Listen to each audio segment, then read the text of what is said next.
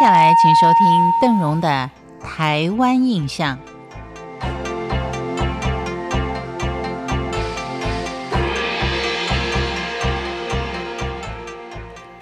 一到了秋天，对于喜欢吃海鲜的老饕们，可能最期待的就是蟹黄啊，这肥厚的蟹肉。也许邓荣啊，对于螃蟹、海鲜没有很大的兴趣啊，老觉得这个蟹黄有这么好吃吗？我们不一定啊，要吃到所谓的大闸蟹。邓荣今天为您介绍恒春半岛关路蟹。品港口茶的另外一种享受。先来看看什么叫做陆蟹啊？在港口西，我们拥有族群相当庞大的陆蟹跟绝佳的一个观察环境。这是在恒春半岛，尤其到了农历七月一直到中秋节的前后，都是陆蟹产卵的高峰期。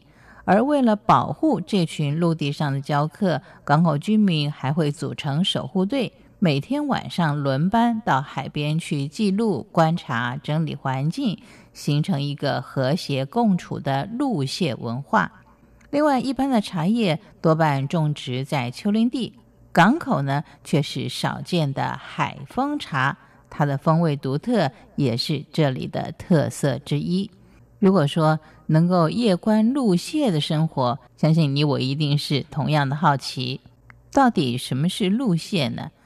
一般人我们比较熟悉的螃蟹是那些依存海洋生活、躲藏在礁岩下方的海蟹，而跟海栖息螃蟹生活形态完全不同的陆蟹，它们的生活是在哪里呢？您绝对猜不到，它们是栖息在。热带海岸的林里，以落叶、落果为食物。母蟹仅仅在生殖期间呢，才会从内陆跋山涉水的到大海去产卵。这些幼蟹在海中孵化觅食，成为小陆蟹之后，才会再回到它原来陆地上的生活。港口西河口一带的陆蟹，它的多样性是非常高的。可以说居于世界第二位，多达有六科十九种。它不只是种类多，族群的数量也相当惊人。在全世界同类型栖息地比较呢，也堪称是世界第一。但在台湾的路线却遭遇了最大的天敌，就是我们人类。所谓天敌啊，并不是说我们吃它，而是因为人。造成了他们栖息地的破坏，威胁到了他们的生存。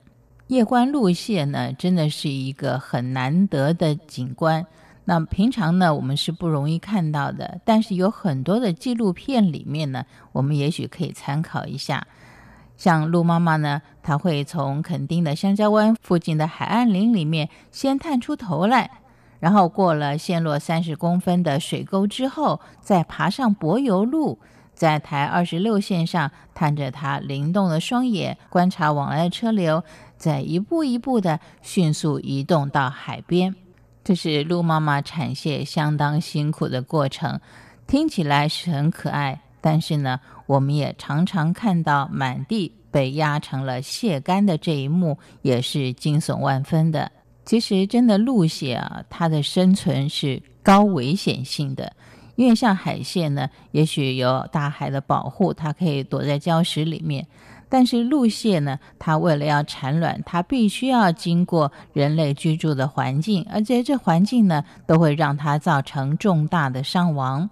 尤其在以往缺乏保育的观念，猎捕陆蟹也从来不管它是不是一个繁殖季节，或是它是不是珍稀的物种，幼蟹或是成蟹，通通都会抓来吃。